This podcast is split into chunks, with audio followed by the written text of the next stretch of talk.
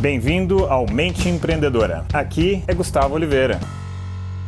Mais um tema, mais um assunto e o de hoje é um muito legal, é uma dica sensacional, uma sacada muito joia mesmo, então fique atento.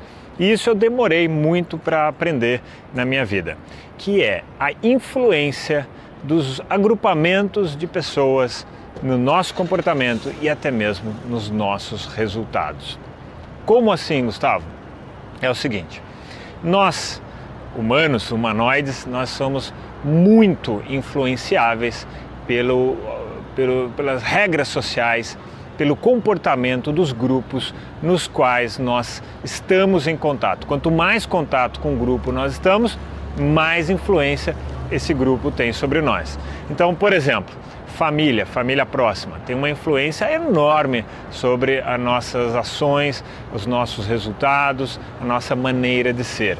Amigos, colegas, é, colegas de profissão também têm uma influência gigantesca sobre como nós agimos. Se é assim, se essa é uma regra, a regra do jogo, sabendo disso, você pode usar positivamente isso ao seu favor. Então, fica uma reflexão aqui e para começar essa reflexão, uma frase. Se você é a pessoa mais esperta de uma mesa, de um grupo, mude de mesa, porque senão você não vai continuar mais aprendendo, você vai estagnar. Né? Então, como interpretar essa frase assim de efeito, né? Significa o seguinte: que se você já atingiu um determinado teto para um determinado agrupamento é, de pessoas, para um determinado grupo de trabalho, quer dizer que você precisa aprender com quem já caminhou mais, com quem já produziu mais, com quem já teve mais sacadas, né? Então eu fico muito atento na minha vida profissional a isso, para que eu sempre continue caminhando, para que eu sempre continue indo em direção a um próximo nível. Então, se você nunca teve essa percepção na sua vida, comece a implantar isso, comece a aplicar isso na sua vida, principalmente na vida profissional, né? Mas às vezes até na vida pessoal, nós podemos querer mudar alguns hábitos, nós podemos querer mudar alguns comportamentos. Então, a influência do grupo também vai ser muito forte, né? Eu gosto muito de ver aquele programa da TV, O Encantador de Cães, o César Milan. E, bom, eu gosto muito de cães, né?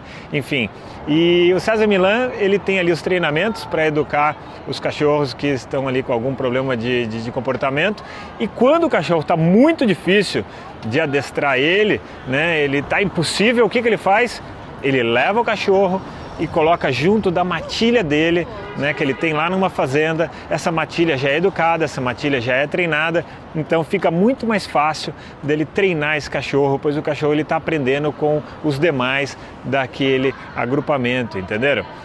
Enfim, então fica essa reflexão para a sua vida, fica essa reflexão de repente para um grupo de pessoas que você lidere no trabalho ou até mesmo para a família, tá? Vou parando por aqui.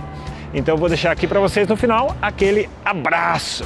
Chegamos ao final deste episódio de hoje. Compartilhe esse podcast se você gostou com um colega, com um amigo que você acha que tem tudo a ver com esse conteúdo, com essas sacadas da mente empreendedora.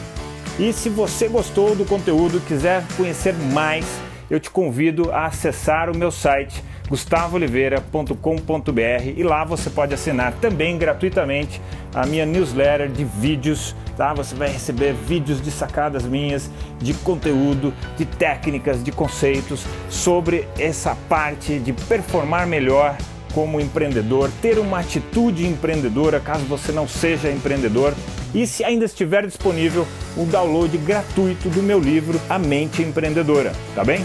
Então acesse lá e acesse mais conteúdo ainda. Bom, até a próxima!